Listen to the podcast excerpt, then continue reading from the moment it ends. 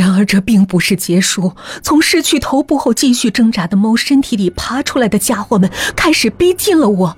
我这才想起，我不能死在这里。我咬紧牙，强制性的迈出了沉重的脚。我听见那些家伙在后面追赶我的声音，我捂住了耳朵。但是那些家伙并没有消失，我一直全力的奔跑。那些家伙们的气势非常猛，一直紧跟着我。跑进公寓时，我的膝盖猛地撞到了楼梯角，但是我没有感到任何的疼痛。跑到电梯前，我开始疯狂的按着电梯的按钮，电梯停在八层。一动不动，也许有人在控制着电梯。另一个电梯上挂着正在修理的牌子。那些家伙们到达公寓外面后，暂时的原地打转。电梯终于开始下降了。七层，他们开始缓缓的围绕着公寓转圈儿。六层，明知道没用，我不停的敲打着电梯钮。五层。围绕公寓的那些家伙们转到一百八十度，出现在对面的出入口。四层，我该怎么办？明知他们的存在，明知他们即将要做出什么样的事情，我却束手无策。三层，我感觉到了从额头渗出的冷汗。二层，他们小心翼翼的走近了我。一层。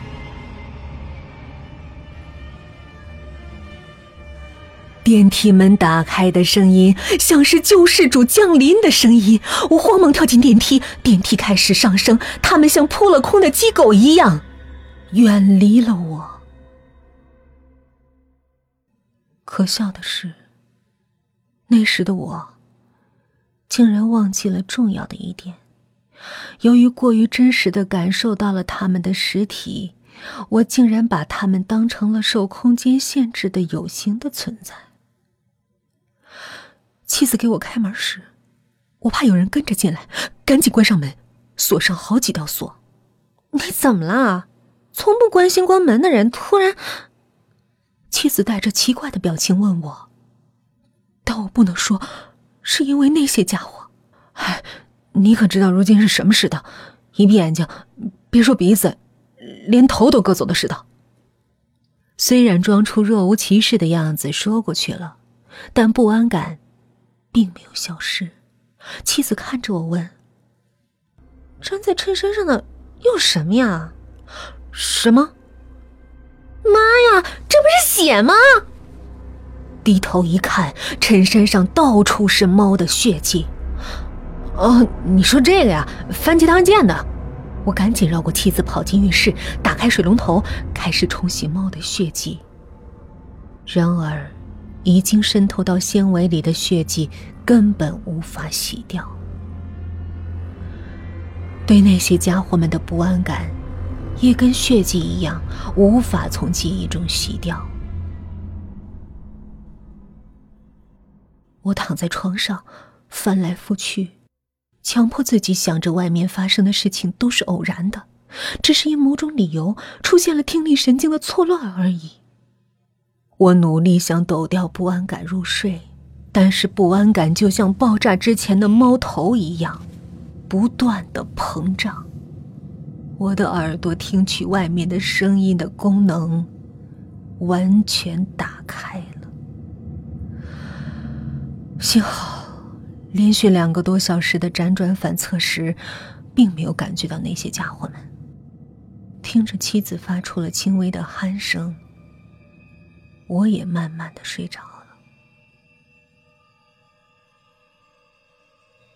大约过了凌晨五点的时候，我再次听到了那些家伙们在房门外打转的声音。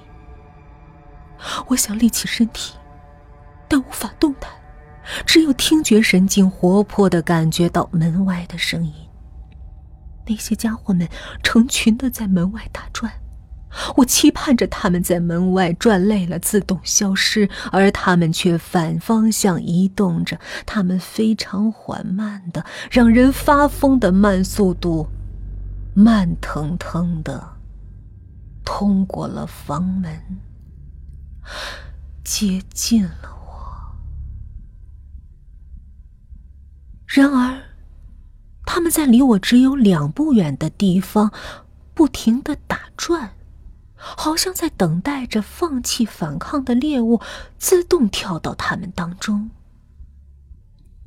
我想叫醒妻子，可是只有几英寸远的我和妻子之间的距离，让我觉得有好几公里远。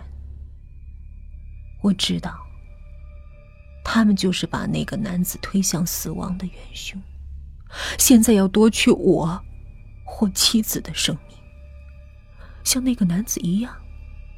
因命运开的玩笑，我听到了他们。想到这儿，极度的恐惧感痛苦的向全身蔓延。随着恐惧，还产生了疑问。他们盯上的会是谁呢？我开始回忆男子跟我讲的故事，但找不到任何的线索。可以肯定的是，他们是为了啃噬生命而从地狱中跑出来的。我哀求着自己不是他们的目标。处在这种状况下，谁都会期盼牺牲者不是自己，谁都会期望自己能够幸运的活下来。然而。他们始终没有动静，只是停留在离我几英寸远的周围。突然，妻子从被窝里爬了起来，好像要去洗手间。这是绝好的机会，能够判断他们盯上的是我还是妻子的绝好机会。妻子下床，向门走去。他的动作显得那么的缓慢。好像只有平时速度的千分之一。我拼命祈祷，祈祷他们跟着妻子离开房间，跟到洗手间，去啃食妻子的生命，希望再也不要回来。但是，他们依然待在原地，他们盯上的。是我。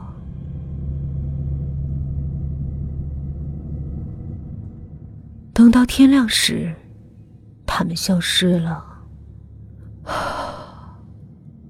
我这才松了一口气。我想，那也许只是一个梦而已。然而。当夜幕再次降临时，他们又来到了我的身边。不过，他们并没有马上扑过来，而是一直待在离我几步远的地方。我跟妻子说了这件事情的前前后后，妻子并没有相信我的话。当然，如果我是妻子，也不会信的。妻子认为潜伏在我脑子里的刺激转换成了不安症，医生也是同样的看法。但是，没有经历过的人不会知道，每到晚上，离你几步远处打转的他们的存在，是多么的恐怖，多么的让人发疯。如果医生们看到了那种不安和恐惧中头部爆炸而死亡的我，同样会用大脑过多电流之类的结论为我的死打个句号。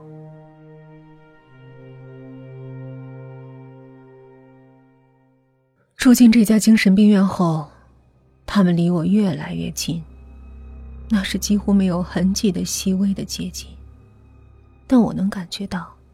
他们开始逼近我，不安和恐惧与日俱增。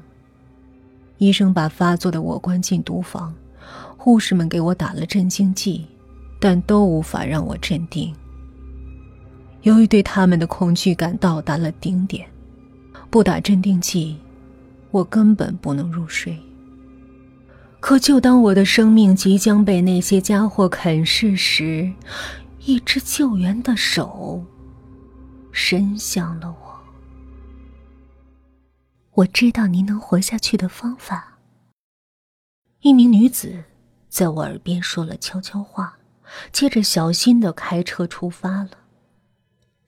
现在我手里还拿着惊恐中乱写的笔记本也许酩酊大醉的我在地下通道像尸体一样乱滚时，女子偷看了我手中的笔记本对他们的恐惧感到达顶点，不打镇定剂，我无法入睡的某一天，我逃离了精神病院。我虽然成功的逃离了精神病院，但无法逃离他们的魔掌。他们跟着我，从精神病院爬出来，时刻在我周围打转，折磨我。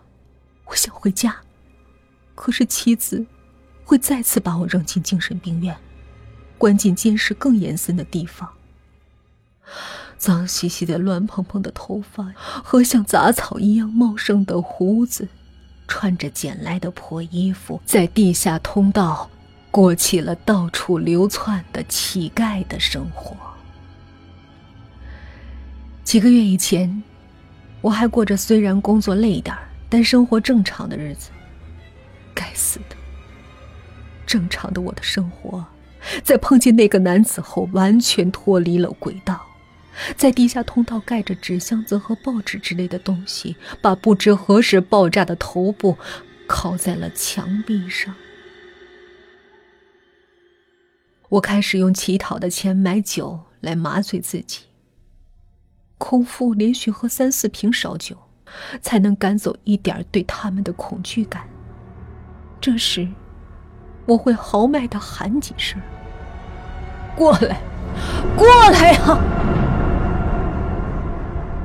他们分明能听到我的喊声，虽然不太明显，但我能感觉到他们听到了我的喊声。